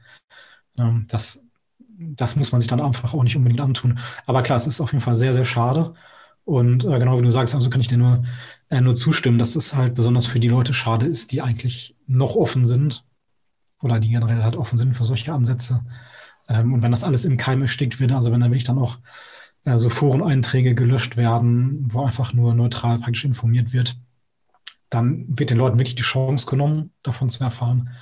Aber genau und, deswegen äh, war es mir ja so wichtig, dass wir diese Folge machen und dass ich ähm, jemanden wie dich finde, der den Mut hat, tatsächlich ähm, darüber offen zu sprechen und zu sagen, guck mal, ich bin der lebende Beweis, ich hatte es, ich habe es nicht mehr, es gibt eine Lösung. Ja. Weil ich ähm, weiß, dass mir einige mit ähnlichen Symptomen äh, auf Instagram folgen. Ich weiß, es hören einige den Podcast, die betroffen sind, ähm, die vielleicht jetzt, vielleicht ist es auch gar nicht so schlecht, dass sie die Diagnose noch nicht vom Arzt bestätigt bekommen haben, aber die Symptomatik eben die gleiche ist. Ähm, und dass die einfach diese Folge hören können und denken, okay, wow, mein Leben ist nicht vorbei. Ja, das ist auf jeden Fall schon mal die erste Botschaft. Äh, das ist mir also wirklich sehr, sehr wichtig. Das ist, das ist ja praktisch die, die Kernbotschaft auch, die ich irgendwie so in die Welt raustragen wollte, ne? weil ich das halt damals sowas von ernüchternd fand, ähm, da praktisch gar keine Perspektive zu haben. Und das ist einfach nicht wahr. Und äh, ja, das muss man einfach wissen, dass es Möglichkeiten gibt. Wie gesagt, es muss jetzt nicht jeder irgendwie Gupta machen. Klar, es gibt auch noch andere Programme, also so Neuroplastizitätsprogramme oder Limbic Retraining Programm oder wie sie alle heißen. Ähm, ich persönlich bin natürlich jetzt irgendwie von Gupta deswegen überzeugt, weil ich es einfach selbst gemacht habe und weil es auch wirklich ein, ein, sehr komplettes Programm ist, muss man sagen. Also es geht dann doch nochmal, jetzt gerade auch in dem neuen Programm, mehr in die Tiefe, was also die Hintergründe der Krankheit anbelangt, äh, dass man auch so ein bisschen seine Persönlichkeitsstruktur hinterfragt oder wie man geprägt wurde. Äh, da geht es dann um, die, um diese ja, Anteile der Persönlichkeit, was ja ganz viele haben, dieser, äh, dieser Achiever oder beziehungsweise auf Deutsch der, der innere Antreiber ähm, den man auch nicht einfach nur hat, weil man, weil einem die Arbeit so viel Spaß macht oder so, sondern natürlich Dinge, die ganz, ganz tief in einem drin stecken, ja, vermutlich seit, seit der Kindheit. Ähm, und, und das ist eine Sache, die muss man eigentlich auch, würde ich schon wirklich sagen, beleuchten, um vollständig gesund zu werden und auch zu bleiben. Also wie hat, ja, wie hat das Elternhaus geprägt, die, die Lehrer vielleicht oder das Umfeld. Und ähm, ja, wie, wie ist man letztendlich dann zu dem Mensch geworden, der man ist? Und dann geht es natürlich gar nicht darum, sich da irgendwie jetzt selber zu verteufeln oder so, ähm, sondern das ist, das ist einfach notwendig, weil ich das auch immer wieder sehe, wie extrem getrieben die Leute sind, sehr, sehr ehrgeizig häufig, äh, immer super viel Gas gegeben in ihrem Leben, im, im Job Gas gegeben, im Sport. Und das ist ja halt einfach kein, kein gesunder und zuträglicher Lebensstil, weil es einfach innerlichen Stress verursacht. Und äh, deswegen ist es einfach äh, so wichtig, sich damit auch zu beschäftigen. Das habe ich selber auch gemacht. Hm, nachdem ich dann, wie gesagt, so weit war, dass ich da irgendwie ins, ins Fitnessstudio gehen konnte. Ich habe gemerkt, hm, dass sich das Ganze mit, mit der Zeit dann doch mehr wirklich psychisch geäußert hat, ähm, was ich vorher gar nicht hatte. Also ich, vorher stand halt wirklich dieses rein körperliche total im Vordergrund. Ich habe gesagt, wenn ich dieses körperliche jetzt nicht mehr hätte, wäre ich der glücklichste Mensch der Welt und dann wäre einfach alles super. Und klar, es war dann auch deutlich besser. Ich hatte wirklich da mein, mein Leben zurück, ein gutes Lebensgefühl. Aber ich habe gemerkt, irgendwas in mir ist da immer noch. Na, dass ich dann doch auch mal wieder zwischendurch irgendwelche, ja, ganz merkwürdige, merkwürdige ja, irgendwie Ängste hatte oder so zeitweise. Und äh, daraufhin habe ich gesagt, okay, ich gehe jetzt doch noch mal in so eine psychosomatische Klinik und lass mich da einfach mal komplett auseinandernehmen, weil ich wollte halt, ähm, ich wollte halt wissen, warum mein ja, mein, mein Organismus, mein Gehirn damals in diesen extremen Zustand gegangen ist. Das hatte ich halt schon so im Gefühl, dass es da doch noch mal tiefer liegende Gründe für geben müsste. Und ja, gesagt, getan. Ich war dann zwei Monate in einer psychosomatischen Klinik, habe da zum Glück eine sehr, sehr gute Klinik erwischt, äh, die also äh, tiefenpsychologisch ausgerichtet war. Also nicht dieses Verhaltenstherapeutische, was man meistens hat in solchen äh, Kliniken oder auch äh, Realkliniken, sondern es war halt äh, tiefenpsychologisch fundiert. Das heißt, da geht man wirklich dann auch äh, im Lebenslauf zurück. Und wie gesagt, ich habe mich da versucht, komplett auseinandernehmen zu lassen und habe mich dann nach dem Klinikaufenthalt wieder so ein bisschen auch zusammenbauen müssen. Aber es hat mir super gut getan. Also ja, wirklich nochmal jede Menge Erkenntnisse ähm, und einfach nochmal wirklich ein anderes Lebensgefühl. Und das war wirklich nochmal ein, wichtiger Baustein, den ich, glaube ich, auch ähm, ja, gebraucht habe, damit das Ganze auch nachhaltig ist damit ich das auch äh, vollumfänglich verstehen kann. Das heißt, heute bist du nach der ganzen Sache, ähm, wie du vorhin schon gesagt hast, nicht wieder zurück in deinen alten Job. Du hast dich selbstständig gemacht. Ähm, dir geht es gesundheitlich nach wie vor gut. Ähm, und du hilfst auch als Coach anderen Menschen, die ähm, ähnliche Dinge durchmachen. Hast du das Gefühl, dass sich die Persönlichkeiten da sehr ähneln? Weil ich habe bei allen Büchern, die ich lese, ähm, die irgendwie zusammenhängen mit ähm, Psychoneuroimmunologie oder Psychosomatik, ähm, das Gefühl, ich kann mittlerweile anhand der Beschreibung der Person erkennen, was für eine Krankheit sie dann kriegt. Nicht immer. Ich will auch nicht alle in eine Schublade stecken, um Himmels Willen.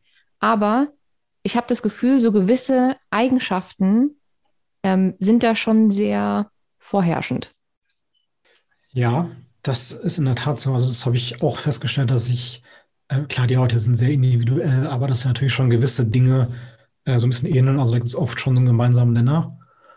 Ähm, ich glaube auch, dass ja zum Beispiel gute Therapeuten, gute Psychologen, dass sie das also wirklich relativ schnell erkennen, wenn die äh, viel Berufserfahrung haben, dass die wirklich sehr schnell erkennen, erkennen können, wen sie vor sich sitzen haben weil sie einfach sehr schnell sehen, diese Anteile der Persönlichkeit und was sich dann eben auch für Krankheitsbilder daraus eventuell ableiten könnten. Ja, ähm, ja also das ist, das ist wirklich dieser, dieser innere Antreiber, den eigentlich so gut wie jeder hat, das würde ich wirklich sagen. Ähm, oft auch so, so, ein gewisser Hang zu Perfektionismus. Ähm, oder, also ich meine, da sind wir wieder bei, bei diesen Anteilen, die Goethe auch beschreibt, oder eben auch so ein der, der anerkennungssuchenden Teil, den es da gibt, oder den sicherheitssuchenden Teil. Ähm, also das sind schon, äh, schon Facetten der Persönlichkeit, die man äh, immer wieder auch, auch sieht bei den Leuten. Ähm, aber das, ähm, da geht es dann schon so ein bisschen, so ein bisschen mehr in die, in, in die Tiefe. Ähm, ist natürlich auch nicht, nicht jedem recht, vielleicht das direkt so zu beleuchten. Äh, aber wenn man dann mal so ein bisschen tiefer auch ins, ins Coaching oder so einsteigt, äh, da sind das auf jeden Fall auch auch Dinge, die man dann irgendwie berücksichtigen muss oder die man auch noch lernen muss zu moderieren, diese inneren Anteile. Ja, ich glaube aber, das kommt mit der Zeit. Also ich glaube, solange man wirklich noch in so einer Phase ist, wo es einem komplett beschissen geht, wenn ich das jetzt mal so sagen darf, ähm, hat man ja auch gar nicht die Energie, die Resilienz und die Kapazität, sich jetzt noch mit solchen Themen zu beschäftigen. Ähm, aber ich glaube, wenn es langsam besser wird und ähm, mehr Energie wieder da ist, dann kann man sich, glaube ich, irgendwann auch dafür öffnen, dass das eben nun mal ein Teil davon ist, ähm, gesund zu werden, vor allen Dingen aber auch gesund zu bleiben. Weil wenn man natürlich in, in äh, alten Verhaltensmustern steckt, die man selbst gar nicht mitkriegt, wenn man sich die nicht anguckt, ähm, dann ist man schneller, als man gucken kann, mal kurz ein halbes Jahr gesund und liegt dann aber wieder flach, weil man sich wieder überarbeitet hat und wieder nicht auf sich gehört hat und so weiter und so weiter. Dann ne, ist halt von, von nachhaltiger Genesung nicht so wirklich zu reden. Ja, richtig, genau. Also das ist wirklich nochmal, ich muss es immer wieder sagen, dieser innere Antreiber. Es ist genauso, wenn man den praktisch nicht, nicht adäquat irgendwie äh, bearbeitet hat und wirklich dann ins Berufsleben wieder einsteigt mit allem, was dazugehört, äh, dann kann das wirklich sehr leicht passieren, dass der Überhand nimmt und man dann wieder in so einen gewissen Stresskreislauf reinkommt man halt wieder Gas gibt, weil es ist natürlich, ist natürlich auch schön, was zu erreichen, beruflich, irgendwie Anerkennung zu bekommen, Geld zu bekommen. Und äh, das sind dann ja teilweise wirklich genau die gleichen Muster, die man früher schon gehabt hat und die dazu beigetragen haben, dass man auch diese Erkrankung bekommen hat. Äh, deswegen ist das super wichtig, aber es ist genau wie du sagst, es ist ein Prozess. Am Anfang ist dieses rein körperliche, es geht einem einfach hundsmiserabel. Und dafür gibt es dann eben Techniken, wie man das angehen kann. Und man kommt immer weiter voran und äh, es eröffnen sich einfach immer mehr Facetten der Erkrankung für die es aber dann jeweils auch immer wieder einen Weg gibt, wie man damit umgehen kann. Und äh, das würde ich halt genauso sagen. Das ist äh, dann praktisch im Laufe der Erkrankung. Ich beschreibe das immer so als Schalenmodell, dass man so eine Schale nach der anderen abwirft. Man praktisch immer mehr zu diesem zusammen Kern irgendwie vordringt. Ähm, und es dann praktisch sich auch immer mehr auf so eine, ja, muss man wirklich sagen, psychische Ebene verlagert, äh, wo man dann auch ja letztendlich wirklich mit, mit klassischer Psychotherapie auch dran arbeiten kann. Also da hm. habe ich da gar nichts gegen. Das ist ja, ist ja eine gute Sache. Ähm, aber das ist halt wirklich so ein, so ein Weg, den man erstmal nehmen muss. Man muss natürlich die Leute erstmal auch da abholen gehen und dann immer individuell gucken, wo, wo steht der Mensch und woran muss jetzt gerade gearbeitet werden. Hast du denn, ähm, anders gefragt, die meisten, die ich jetzt kennenlernen durfte, die gesundheitlich so eine Zeit hinter sich haben, sind danach irgendwie dankbar. Also dankbar, auch wenn das für Menschen, die sowas nicht durchhaben oder die noch mittendrin stecken, nicht verständlich ist. Aber die meisten, die ich bisher kennengelernt habe, waren danach dankbar und sie haben irgendwas gelernt von dieser ganzen Zeit. Geht es dir auch so? Und wenn ja, was hast du gelernt? Mir geht es auch so. Ich bin tatsächlich dankbar mm, für, ja, wie soll man das sagen, für diese Erfahrung. Ich würde, ich würde eher sagen, für die Wandlung, die ich durchgemacht habe. Ähm, also ich würde einfach sagen, dass ich irgendwie jetzt in gewisser Weise ein besserer Mensch bin, so für mich selber dass ich einfach mehr mit mir im Reinen bin, dass ich mich selber besser kennengelernt habe und mehr mit mir selber im Einklang lebe und nicht gegen irgendwelche Anteile in mir arbeite oder so. Ähm, wie war nochmal die Frage? Äh, was du gelernt hast. Also du bist was dankbar, ja, aber äh, ja. was du, was du ähm, sagen würdest, wenn es ein Learning gibt aus dieser kompletten Zeit. Dass man wie soll man sagen, das, das geht natürlich erst, nachdem man so sein wahres Wesen erkannt hat, was ja zu diesem Prozess irgendwie dazugehört, und dass man dem treu bleibt.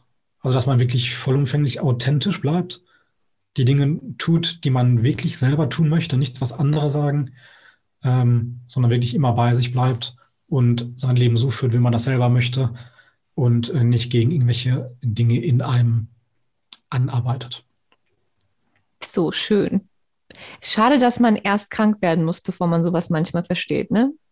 Aber es ist, ähm, es ist einfach eine Botschaft, die auch allen, die jetzt zugehört haben und kerngesund sind, ähm, einfach helfen kann, genau da zu bleiben oder mal zu gucken, wie authentisch sie schon leben und welche Anteile sie in sich haben, wie sie damit umgehen, ob die auch so einen krassen inneren Antreiber haben. Einfach als Prävention.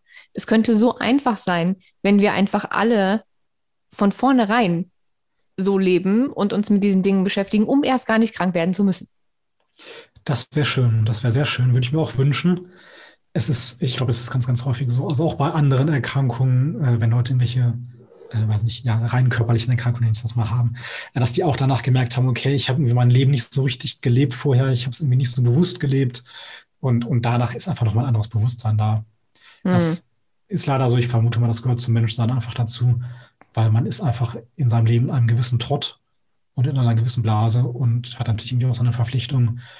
Und in der Regel muss dann ja oftmals erst irgendwas passieren, damit eine, eine Wandlung eintritt. Ähm, ja, ist jetzt ein großes Thema. Also ich, klar, man kann jetzt irgendwelche dafür plädieren, irgendwelche Schulfächer einzuführen, Schulfach Achtsamkeit oder Psychologie oder was auch immer. Ähm, ist wahrscheinlich Wunschdenken. Ne? Aber klar, es ist schön, sowas irgendwie in die Welt zu tragen und vielleicht ist auch jemand dabei, der das schon vorher erkennt, bevor er irgendeinen Schicksalsschlag erleiden muss. Ja, wäre schön. Wäre sehr schön, wenn wir, wenn wir ein paar Leute davor bewahren können, äh, erst diese Abwärtsspirale durchleben zu müssen. Es geht halt auch einfacher. Ne? Man muss ja nicht erst so weit es kommen lassen. Nein, das muss man wirklich nicht. Also es ist, genau, wie du sagst, es ist eigentlich gar nicht so schwer, ein bisschen auf sich zu achten oder ähm, ja, praktisch auch vorher schon so sein, sein Pacing zu betreiben, auf seine Stressmuster zu achten. Also ich finde sowieso, du hast gerade sagtest, mit dem, äh, mit dem Stress, das ist für mich eigentlich so die Volkskrankheit Nummer eins. Also man, man sagt ja auch irgendwie, das ist, das ist Übergewicht oder, oder weiß der Geier was. Ja, für mich ist das definitiv Stress. Ähm, aber ich bin der absoluten Überzeugung, dass man, also wir gerade äh, in Deutschland in so einem, ja, ich sag mal, gesegneten Land, also wo man eigentlich alles hat, ähm, dass man hier total stressfrei leben kann wenn man sich das Leben so einrichtet. Da bin ich total überzeugt von. Und ich mache es praktisch auch selber so. Man kann arbeiten, man kann eine Karriere verfolgen, aber es muss nicht mit Stress verbunden sein. Also zumindest nicht in, in dem Sinne, dass es so ein negativer Stress ist, der einen irgendwie äh, auszehrt oder so. Ja, ich glaube, das ist halt was, was gelernt sein muss. Ne? Also das muss man sich schon irgendwie antrainieren, weil wir ja in einer Gesellschaft leben, in der Leistung ähm, gleich wert ist. Du wirst ja in der Schule schon so herangezogen ähm, und dann auch später im Job. Und mittlerweile ähm, ist es ja auch so, dass äh, es total gefeiert wird, wenn Leute hasseln, hasseln, hasseln. Ich kriege ja schon die Krise, wenn ich das Wort irgendwo höre. Ähm, überall wird dafür geworben, wie toll es ist, zu hasseln, hasseln, hasseln und keine Ahnung was. Und Überstunden werden total gefeiert und teilweise tragen die Leute ihr Burnout wie eine Medaille, ähm, als hätten sie irgendwie was gewonnen, weil sie sich so verausgabt haben auf der Arbeit, dass sie danach davon krank geworden sind. Ähm, und das wird in unserer Gesellschaft als was Gutes wahrgenommen. Und ich glaube, solange das so ist und wir uns nicht selbst überlegen, ob das so Sinn ergibt und aussteigen und sagen, okay, das stimmt für mich nicht. Also ich, ich möchte das für mich nicht. Ähm, und ich kann meinen Wert auch anders definieren und ich muss nicht so viel arbeiten. Ähm, und es ist nichts Schönes, einen Burnout zu haben oder dass Leute damit angeben, dass sie 14 Stunden gearbeitet haben, anstatt damit anzugeben, dass sie drei Stunden meditiert haben oder ausgeschlafen oder ein schönes Buch gelesen oder so. Also Me-Time hatten einfach. Solange das so verschoben ist, wird es, glaube ich, schwer. Das muss einfach umtrainiert werden. Absolut. Also Selbstwert, äh, sehr gutes Stichwort. Ähm, das war auch eine Sache, die ich in meiner Erkrankungsphase, also wo es mir wirklich noch sehr schlecht ging, äh, wo ich das wirklich umlernen musste, dass ich halt meinen Selbstwert eben nicht mehr über Leistung fest, festgemacht habe, sondern äh, dass ich einfach ja einen Wert an, an sich schon irgendwie habe, dadurch, dass ich einfach ein Mensch bin mit meinen individuellen Charaktereigenschaften, mit meiner individuellen Persönlichkeit oder mit meinen, mit meinen Interessen, mit meiner Begabung, was auch immer. Und äh, ja, dass man sich eben darüber definiert, darüber seinen Selbstwert definiert und äh, nicht über Leistungen. Das ist eine Sache, da muss man sich immer wieder, glaube ich, dran erinnern. Ähm, aber so ist es auf jeden Fall deutlich, deutlich gesünder. Ähm, also ich bin auch der absoluten Meinung, es ist halt total in der Gesellschaft, also es ist wirklich gesellschaftsimmanent, dieser Leistungsgedanke wie du schon sagst, es fängt in der Schule an. Ähm, ne, es, geht, es geht ja in der Schule nicht um, um Gefühle oder sowas, sondern es geht eigentlich immer um Leistung, weil wir nach Leistung beurteilt und äh, viel mehr äh, anderes interessiert den Lehrer in der Regel nicht. Das ja. heißt, es ist eine, eine, totale Konditionierung, die da stattgefunden hat oder weiter stattfindet. Und äh, ja, das muss man eben erstmal erkennen und dann versuchen, was zu ändern. Jetzt gegen Ende des Podcasts stelle ich ja, die Fragen wirst du dir wahrscheinlich auch schon angehört haben in anderen Folgen, immer zwei Fragen. Ähm, die erste, wenn du ähm, ein Buch empfehlen dürftest, das deiner Meinung nach, jetzt mal unabhängig von CFS, jeder Mensch gelesen haben sollte, was wäre das? Oh, da gibt es da gibt's ein Buch, also das ist jetzt kein Lebensratgeber oder sowas, das ist, äh, ist, ist eine wahre Geschichte. Ähm, ich bin jetzt gerade nicht sicher, wie der Titel heißt. Auf jeden Fall der Autor heißt äh, Nando Parado. Ähm, da geht's, da ist in den 70er Jahren ist man ein Flugzeug in den Anden abgestürzt. Und äh, da hat praktisch so, so ein, so ein Rugby-Team, hat da irgendwie mehrere Monate in den Anden überlebt in diesem Flugzeugwrack. Und ähm, ich fand, das, das ist eine sehr, das ist eine sehr, sehr krasse Geschichte. Also eine, eine Überlebenssituation par excellence. Ähm, sehr, sehr grausam teilweise auch. Ähm, wie gesagt, also ist jetzt keine allgemeine Empfehlung, sich das durchzulesen, aber ich fand super, super interessant. Ähm, ja, weil es auch letztendlich eine sehr positive Wendung genommen hat. Also weil sich letztendlich einer aufgemacht hat und ein paar Tage durch, diese durch die Berge gezogen ist, um halt Hilfe zu holen. Und das fand ich super, super beeindruckend. Das ist, wie gesagt, eine wahre Geschichte. Und äh, da stecken einfach sehr, sehr viele ja, Lebensweisheiten auch drin. Und äh, das fand ich extrem beeindruckend. Ja, dass man auch aus solchen schier ausweglosen Situation dann doch irgendwie auch rauskommen kann. Also das hat mich wirklich sehr inspiriert und sehr beeindruckt. Äh, und die zweite Frage. Äh, stell dir vor, ich habe einen äh, roten Buzzer in meiner Hand und wenn ich den jetzt drücke, dann äh, kann dich jetzt gleich die komplette Welt auf jedem Gerät und in jeder Sprache übersetzt hören und du dürftest eine Botschaft vermitteln, die die ganze Welt hören soll. Was wäre das? Man kann von CFS gesund werden exakt die Botschaft hätte ich mir jetzt gewünscht, ähm, weil ich glaube, das ist die, die wir hoffentlich äh, in dieser Folge auch nochmal unterstreichen und, und belegen konnten, dass es eine Lösung gibt. Ja. Gut, dann bedanke ich mich ähm, ganz, ganz, ganz herzlich, dass du dir die Zeit genommen hast, dass du über deine Erfahrungen gesprochen hast, dass du anderen Mut gemacht hast und ein bisschen Hoffnung spenden konntest. Und ähm, ja, danke, dass du da warst. Ja, auch vielen Dank. Also mich hat es wirklich sehr gefreut, hat viel Spaß gemacht und war für mich auch schön, das Ganze nochmal irgendwie zu, äh, zu erzählen, nochmal zu reflektieren. Und ja, ich freue mich natürlich total, wenn Leute dadurch inspiriert werden. Und ja. Ich werde alle Möglichkeiten, äh, mit dir irgendwie in Kontakt zu treten, ähm, in den Shownotes verlinken, dass falls sich jetzt jemand sucht und sagt, oh, mit dem muss ich unbedingt mal sprechen, ähm, die auch den Weg zu dir finden. Und ähm, dann hoffe ich auf ganz viele Menschen, die heute das als ihr Zeichen nehmen können, dass es doch noch eine Lösung gibt. Und ähm, ja, wir alle hören uns äh, in zwei Wochen wieder. Und dir wünsche ich noch eine ganz tolle Restwoche und einen wunderschönen Tag. Und nochmal danke. Wünsche dir auch. Dankeschön. Ciao.